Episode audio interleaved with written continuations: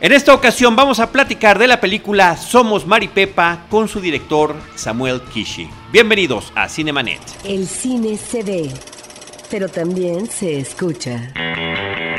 Se vive, se percibe, se comparte.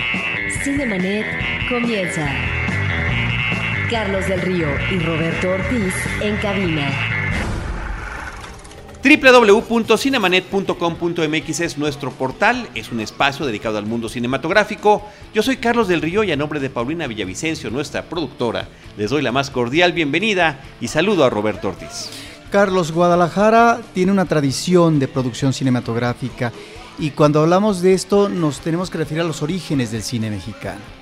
Hay ya investigaciones que hablan sobre cineastas, pero también sobre filmaciones de muchos años en Jalisco, de tal manera que el hecho de que ahora nos visite un director que viene de estas tierras y que además ubica sus personajes y su historia en Guadalajara, me parece que esto nos remite inmediatamente a estas posibilidades del cine nacional en provincia. Le damos la más cordial bienvenida a Samuel Kishi a los micrófonos de Cinemanet. Samuel, bienvenido, esta es tu casa, muchas gracias por acompañarnos. Pues muchas gracias por la invitación, un saludo a todos los compas de Cinemanet. muchas gracias.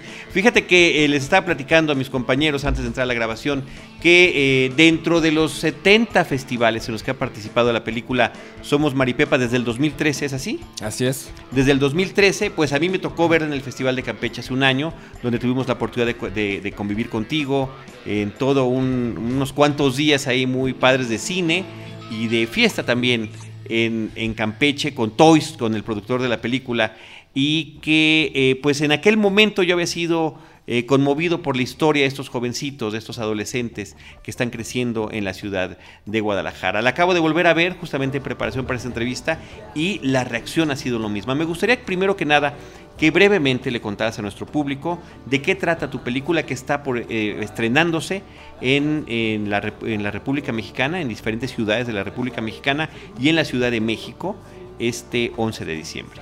Pues bueno, Somos Maripepa habla de la historia de Alex, un adolescente que lo único que quiere en un verano es que él y su fracasada banda de punk rock se aprendan una nueva canción para poder entrar a una guerra de bandas. Este es el, simplemente como el pretexto que se utiliza para poder hablar de la vida de estos cuatro chicos y su paso de la adolescencia a la edad adulta.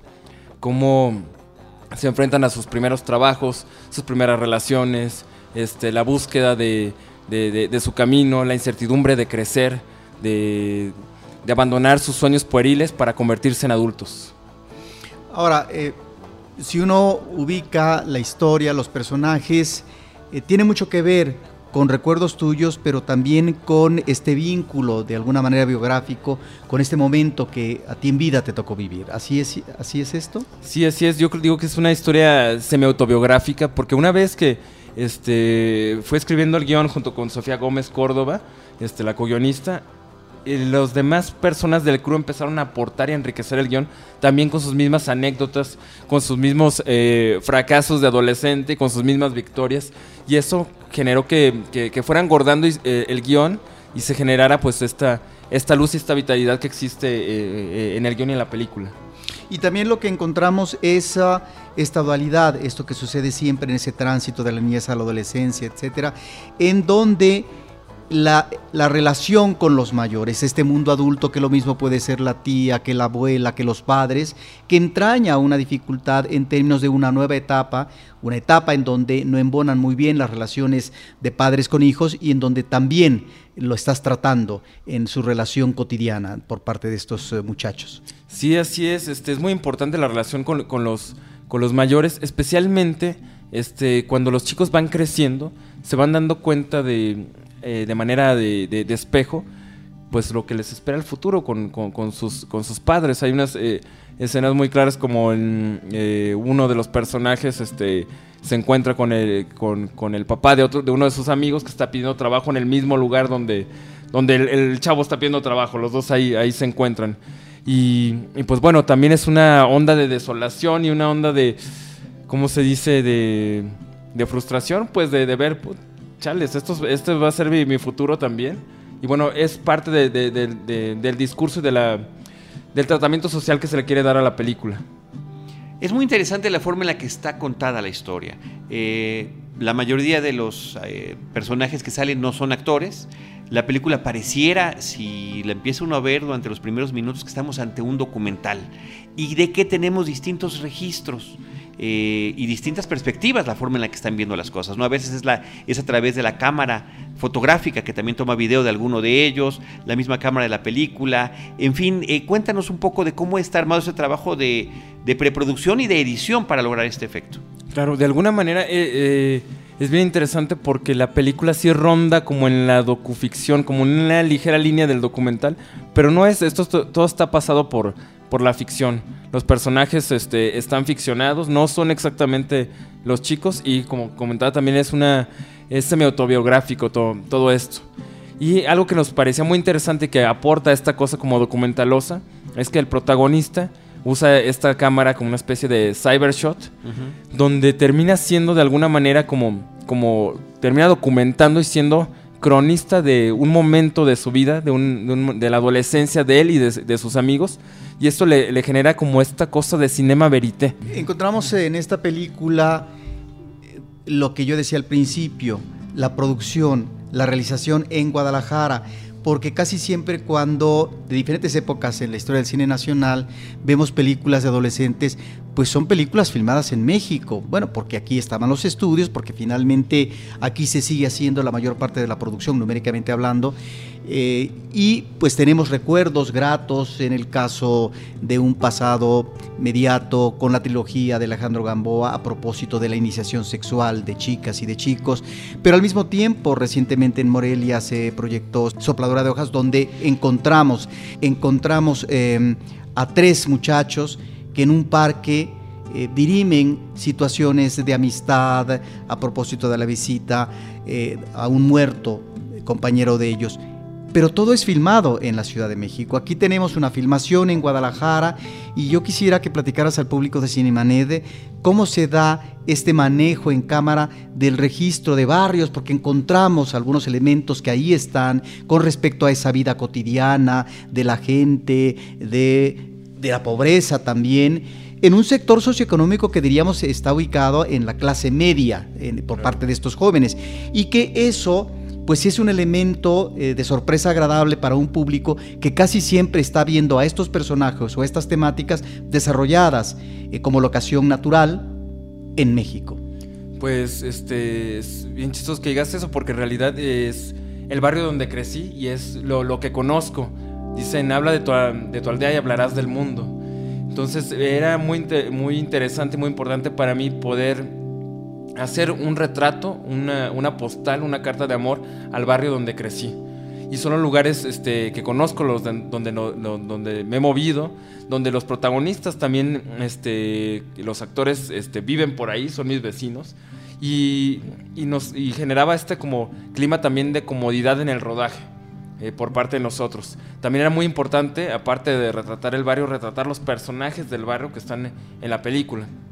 Hay un personaje que es un te, eh, por ocho que siempre está en los parques de por el barrio, el, el PPP, este que bueno ya, ya falleció, pero era, era icónico pues, este en nuestro barrio todo el mundo, todos los vecinos platicábamos con él, todos nos acercábamos, todos convivíamos, así como también con los los chicos de la tiendita, pues, que, que, frustran asaltos, que es real, ellos han frustrado varios asaltos de, de esa manera. Y que aparece en la película, aparece además la una grabación, digo, no sé si la grabación es, es, real o no, pero este, eso que estás narrando se, se, cuenta en la cinta, ¿no?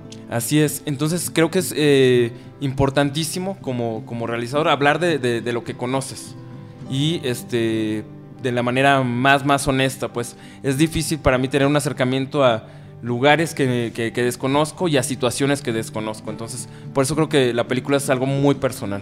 Pero en el caso de este indigente, de este T por 8, de este vagabundo, como sale en los créditos de la película, eh, lo que él dice es lo que él platica, en esa parte es improvisación, realmente esa es su historia, lo está inventando.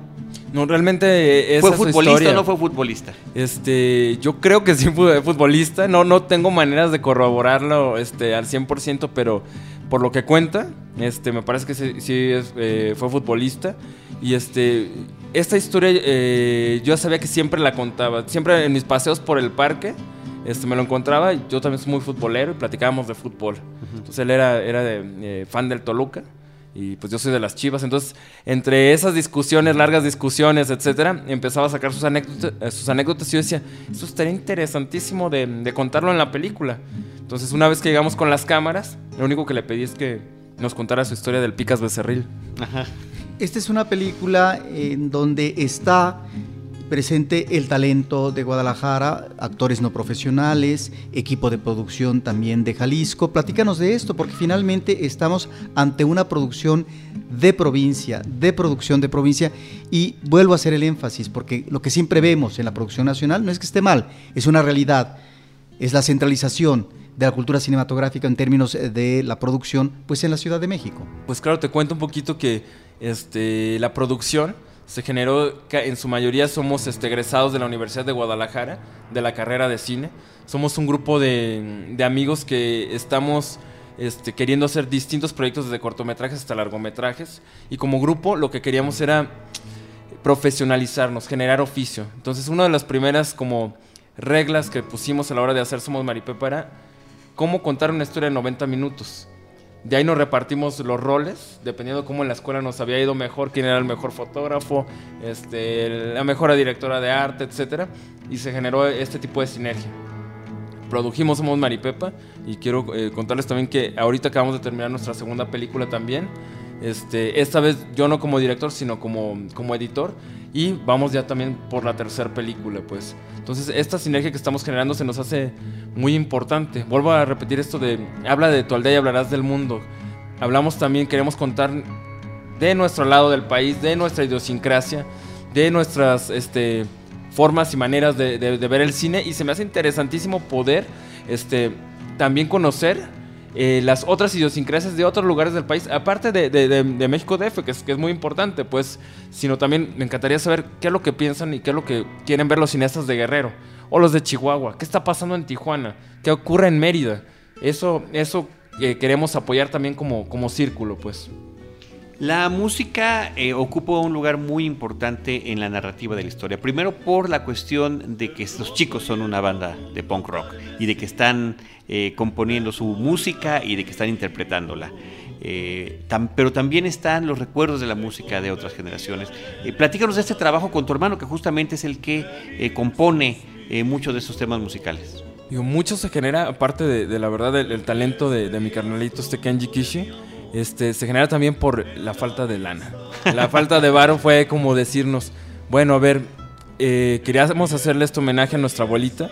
Y a nuestra abuelita le encantaban los boleros, le encantaban los tres haces, los panchos, todo lo de María Grieber, todo, todo eso, pero pues no teníamos lana para pagar los derechos. Entonces mi hermano levantó la mano y me dijo, yo compongo los boleros.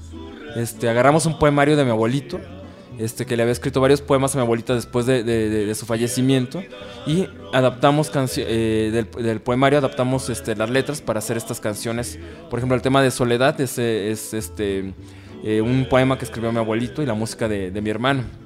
Eh, para que se lograra toda esta onda este, de trío como los tres haces y toda la cosa pues encontramos a un, un trío que más bien era un cuarteto en un restaurante de mariscos en Guadalajara y a la hora de escucharlos dijimos, ah, estos bebatos están bravos, como que sí la arman. Nos juntamos, les dijimos, ¿qué onda? Este, ¿Se animan a grabar unas canciones con nosotros? Órale. Llegamos a un estudio y grabamos a la vieja usanza. Este, un micrófono para el vocalista, un micrófono ambiental, este, por, arriba para, para los demás instrumentos y las segundas voces.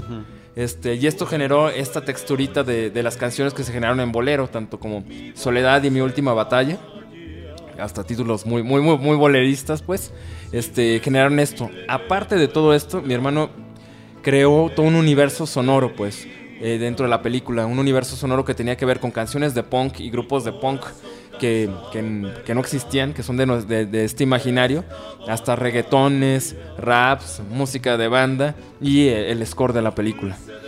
Bueno, la misma banda sonora, hay que decirlo, pues mereció una nominación al Ariel en cuanto a eh, banda sonora.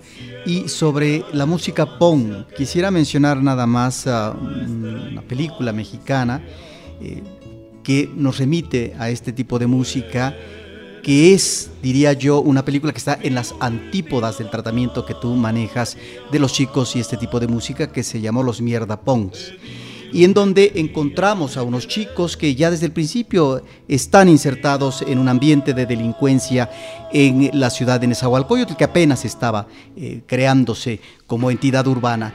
Y 20 años después se hace eh, nuevamente una descripción de los personajes que algunos ya murieron porque fueron asesinados, porque estuvieron en la delincuencia, eh, otros finalmente cambiaron de vida o se volvieron a la religión, etcétera lo cual nos eh, permite a partir de la distancia temporal observar cómo estos niños que tenían una inquietud musical, pero también de rebeldía, y que era la posibilidad de expresarse en esa colonia eh, que, tenía este elemento hostil de la pobreza, de la delincuencia, etcétera, pues ahí están como niños y finalmente ya como hombres 20 años después.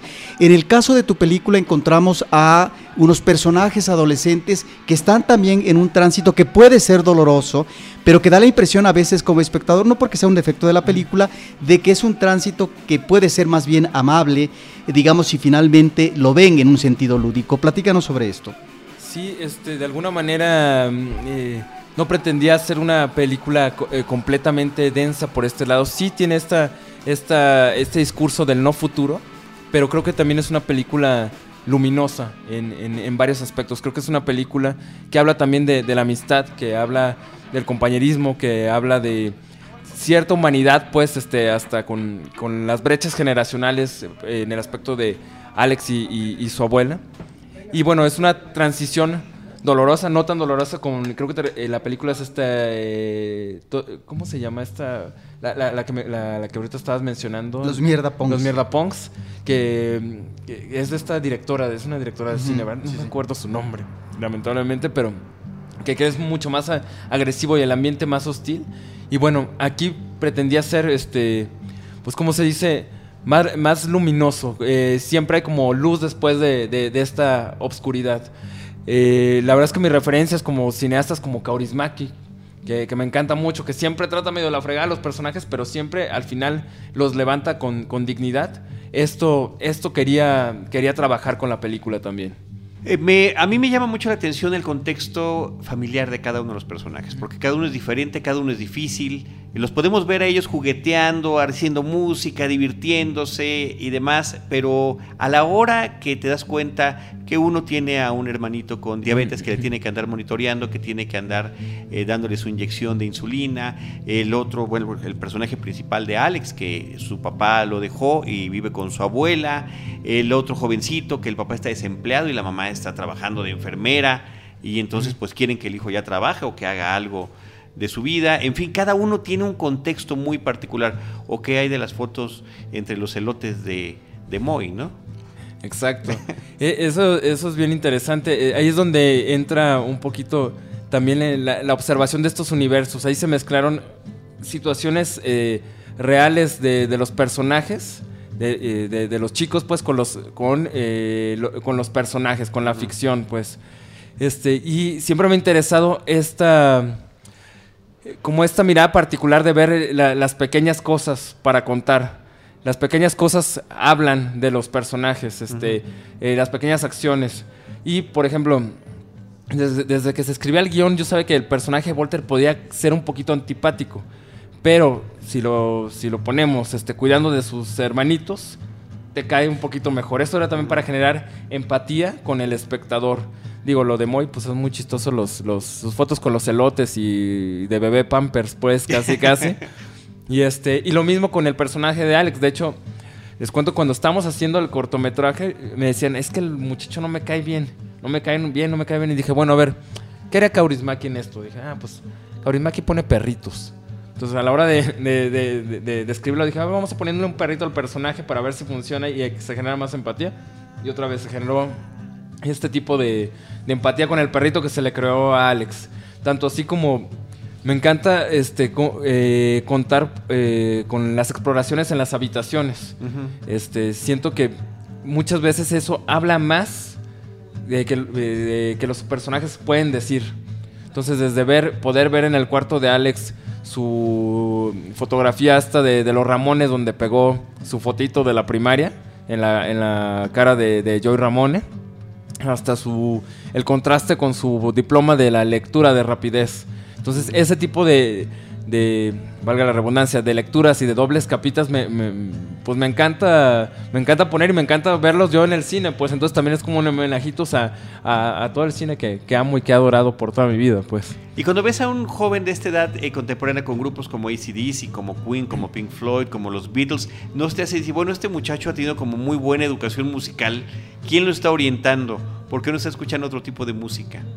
Pues eh, en, en el contexto del personaje de Alex, para mí era su papá el que le había dejado varias cosas este, por afuera. Y te cuento como anécdota personal también, cuando mis papás este, se separaron, a mi papá se le olvidaron todos sus discos de acetatos de, de ACDC, de, este, de los Beatles, de los Rolling Stones, de Simon and Garfunkel. Entonces, mi hermano y yo nos apoderamos completamente de ellos y esa fue nuestra, nuestra educación musical. Que para que ya después a la hora de escribir el personaje de Alex dije, "Ah, hay que, hay que ponerle esto. Ahora, en la vida real es que Alex es un, es un chico que muy culto musicalmente. También, este, curiosamente, cuando le hice el casting para el papel, lo primero que le pregunté era, ¿cuál es tu grupo favorito? Y me dijo, los Rolling Stones. Dije, "Oh, ¿cuántos años tienes? Me dice, 14 años. Dije, pues ¿quién te enseñó eso? No, pues mi mamá me, me, me, me pone los Rolling Stones. Entonces, ese tipo de cosas, inmediatamente cuando me dijo eso, dije, ya conecté. Por favor, ya, eh, tú eres el personaje. De paren los castings. Perdón, Roberto, nada más para conectar con esto. Discúlpame, Robert. Eh, platícanos del cortometraje, porque esa parte no la conocemos. Y esta, primero se hizo un cortometraje y después decidieron hacer el largo. Y, si- y preguntarte si las tomas que se ven al final de la película corresponden a este, algunas eh, outtakes o tomas directas de este corto. Pues bien, eh, te cuento que, que sí, con el eh, cortometraje, pues este, ah, estas tomas sí son partes de- del, del cortometraje. Eh, son de los primeros acercamientos con, con los chicos. Las primeras veces que me, deja- me dejaban eh, estar con ellos y grabarlos y hacer como todo este casting donde se juntaban a, a patinar. Y pasó algo bien interesante una vez que estábamos con la planeación de la película. Uno de los editores eh, este, me dijo, es que el cine es como una máquina del tiempo. Y lo estábamos platicando mientras veíamos como todo este pietaje de, de- los chicos. Y dijimos, bueno, pues es que hay que utilizarlo entonces, hay que hacer esta máquina del tiempo y hay que ser, curiosamente, cronistas de, de la adolescencia de, de estos jóvenes. Es como, ¿cómo se dice? Parece hasta una metaficción, pues, este, como eh, mediante el cortometraje y el largometraje, este, realmente sí capturamos la adolescencia de estos chicos, desde de su paso desde los 14 hasta ahorita que tienen eh, 19 años. Este, por otra parte, te cuento que, que, que el cortometraje eh, simplemente había nacido como la idea de- de- del simple cortometraje, pero después empezaron a quedar anécdotas fuera y con esas anécdotas eh, a darme cuenta de, de- de leerlas y todo y dije, aquí hay algo, aquí hay algo más. Aquí hay un largometraje, pero mi cabeza es una maraña. Entonces le hablé a Sofía Gómez Córdoba, que es este, compañera y guionista, y entre las dos nos pusimos a, a darle orden a toda esta maraña, a todas estas viñetas, y empezamos a generar este guion de, de largometraje, lo que más adelante se convertiría pues, en Somos Maripepa. Yo te preguntaría dos cosas. Por un lado, ¿cuál ha sido la recepción del público en este recorrido en tantos festivales? Son decenas de festivales en México y el extranjero. Y eh, la reacción por parte del público, no de los críticos, eh, con respecto a un tema que finalmente es muy atractivo, que es este tránsito de la adolescencia. Y por otra parte, esta estrategia que me parece muy interesante que están estableciendo para la exhibición en México, no solamente digamos, en Guadalajara, en la Ciudad de México, sino en diferentes partes de provincia. Cómo encontrar una estrategia en donde este tipo de cine pueda ser vista, eh, visto en muchas regiones del país. Pues mira, este, en cuanto a la recepción y la crítica, ha sido bastante buena. No nos esperábamos este tipo de conexión, de conexión emocional con los espectadores y, y con la crítica. Hemos tenido, digo, la verdad yo nunca me esperé que a la hora de hacer la película en nuestro barrio de Atemajac, de nuestra pequeña banda de punk, este, hubiéramos, eh, fuéramos a tener reseñas de, de Variety, de, de, de Twitch, de No Film School, este, de IndieWire. donde la tratan de una manera bastante, bastante amable. Y con los espectadores también, pues yo pensé que era de alguna manera un poco una, una película muy local, pero cuando se empezó a presentar, por ejemplo, en el Festival de Cine de Berlín o, eh, o en Toulouse, este, veía cómo conectaba de pronto el, el público francés o el, el, público alemán. Y este, cuento una anécdota de que hasta una, una abuelita llevó a su nieto al ver la reseña, etcétera. Este, y su, nieto quería ser rockero también. Y fueron los dos y al final nos buscaron este, este, para platicar con nosotros y decirnos que, ah, pues mira, es que esta es nuestra vida. Entonces, cuando ocurren estas cosas, son como, como milagritos y como tesoros donde, donde se redondea, este, creo que como tu, tu trabajo como, como, como director. Y este, ah, y bueno, en cuanto a la exhibición, está muy padre lo que se, lo que se está utilizando, pues lo que se está aplicando, que es esta onda de poder eh, entrar a, todos estos circuitos alternativos. Eh, empezamos con 20 salas, ahorita estamos en 60 salas, eh, donde se están sumando este, cadenas de cine independientes como Cinemas Henry o como Cinemagic. Ahorita se acaba de sumar este, Cinemex en Guadalajara en específico, pero todas las demás son cines alternativos independientes como Cineteca Nacional, Cinematógrafo del Chopo eh, y, ¿cómo se dice?, el Cine Tonalá.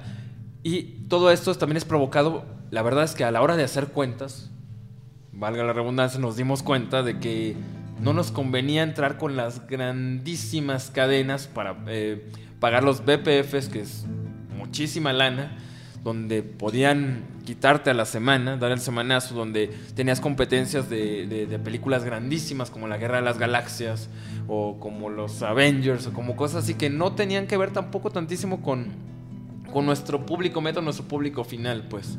Y lo que sí creemos es que eh, nuestra película, ahorita que se va a estrenar ya este casi con la guerra de las galaxias, casi parejo que dicen eh, que, puede ser un suicidio. Yo creo que no, yo creo que es una alternativa también. Después de ver la guerra de las galaxias tres, cuatro veces y de vestirte de Jedi, pues ¿por qué no vestirte de Maripepa y ir a, ir a ver la, la, película Pong? Pues entonces creemos en ese tipo de, de cosas y que también tiene que haber otras alternativas, otras fuentes, eh, tumbar otros paradigmas de exhibición al igual que de, preproducción, de producción y de distribución.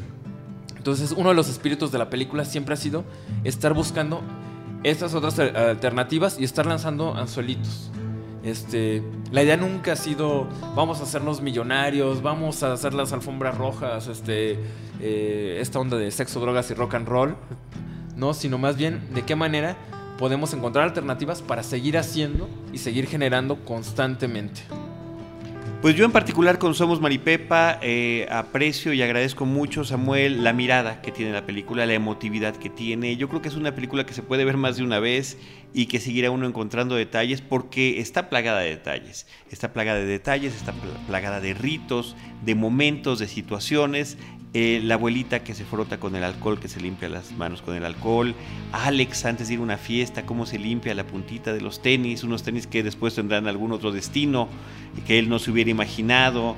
Eh, como dices tú, yo creo que las habitaciones, los cuartos de cada uno de estos personajes, lo que sucede con estos, este, eh, en una situación tan compleja y tan difícil, socioeconómica que estamos viviendo en México, la búsqueda de empleo de gente de cualquier edad, como mencionabas hace rato esta secuencia de la película, donde el adolescente Alex se encuentra al papá de uno de sus amigos, pero estas trampas que hay en las que a gente que está desempleada les, eh, son llamados eh, creyendo que van a encontrar un empleo y realmente es para venderles un producto que supuestamente ellos podrán vender y hacerse ricos a través del infomercial, que también hay un infomercial ahí producido para la película. ¿no? Entonces me parece que es un, es un juego muy interesante, eh, que es el retrato de tu, de tu zona, sí, pero también creo que es una realidad como has descubierto universal.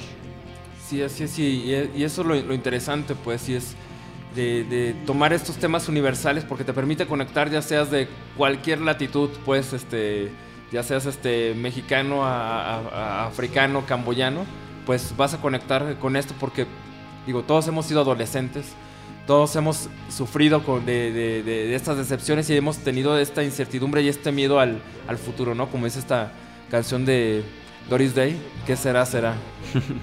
¿Alguna cuestión que quieras agregar, eh, Samuel? No, la verdad creo que es una entrevista bastante completa, pero este las redes sociales. Las redes sociales. Para encontrar en dónde, qué ciudades y, qué foros, en qué foros se está exhibiendo. Así es, es las redes sociales son somosmaripepa.com. Ahí estamos subiendo cuáles son los foros este, y las ventanas donde se va a exhibir. Pueden checar nuestro Facebook, que es el de Somos Maripepa también. Este, y eh, Twitter, Instagram, también estamos como Somos Maripepa. Y ahorita estamos este, lanzando una promoción eh, bastante interesante una convocatoria donde eh, convocamos a todos los que tengan grupos o sepan tocar un, instrumento, sepan berrear al menos, que se avienten un cover de Natasha. El cover que tenga mayores likes y mayores votos, pues va a ganarse una guitarra que sale en la película. Ah, fabuloso. Muy bueno. Oye, este, los muchachos sí sabían tocar, no sabían tocar, ¿cómo está ese tema? Bueno, Alex, la verdad es que es un fregonazo para tocar la guitarra. Eh, los demás sí eran como medio maloncillos. Este Rafa más o menos le podía mover un poquito la batería, pero este Kenji, este mi hermano, se aplicó en enseñarles un poquito de lo que es eh, batería bajo. Y bueno, pues Volter le decíamos, tú grita y échale. Sí, nada más, bueno, eso sí, porque decía yo no toco nada, pero yo canto, ¿no? Exacto. Este, sí, pero es muy interesante. Por ejemplo, en el caso de Alex, hay una escena donde lo estamos viendo, nada más estamos viendo su rostro y él está agachado, como viendo la guitarra, y uno piensa que va a ser la clásica. Eh, forma en la que no estamos mostrando cómo está tocando o de repente cortas a los dedos, ¿no? Y de repente la cámara nada más baja para demostrar que efectivamente él está eh, dándole y rascando las cuerdas de la guitarra. Así es, y es un excelente requintista, ¿eh? La verdad es que que muy bueno y eh, es, creo que es hasta re, bueno para el Guitar Hero. Entonces, para todas las cosas de guitarra es buenísimo, Alex. Muy bien, Samuel, pues qué gusto haberte tenido por acá. Muchísimas gracias por habernos acompañado. La mejor de las suertes en esta y en las que siguen. No, pues muchísimas gracias por la invitación. Este, qué chido estar platicando con ustedes. Muchas gracias. Samuel Kishi, director y guionista de Somos Maripepa. Nosotros nos despedimos sin, no sin antes recordarles nuestras redes sociales. Arroba Cinemanet, facebook.com diagonal Cinemanet, Cinemanet Cinemanet1 en Instagram y Cinemanet1 también en YouTube. Eh, si son usuarios eh, registrados de iTunes, siempre les agradeceremos que dejen por ahí sus comentarios. Y eh, a nombre de Paulina Villavicencio, de Roberto Ortiz, de todo el equipo de Anchor Sound que nos apoya en la producción y postproducción de este podcast, les recordamos que estaremos siempre esperándolos en nuestro próximo episodio con cine, cine y más cine.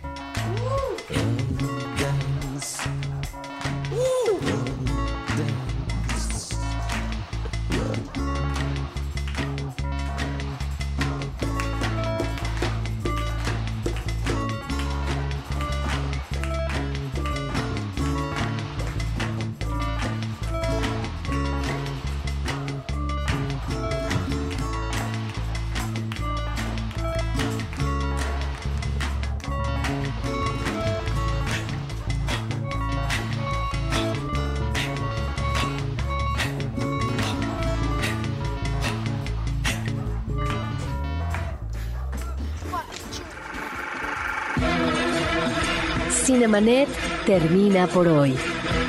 Más cine en Cinemanet.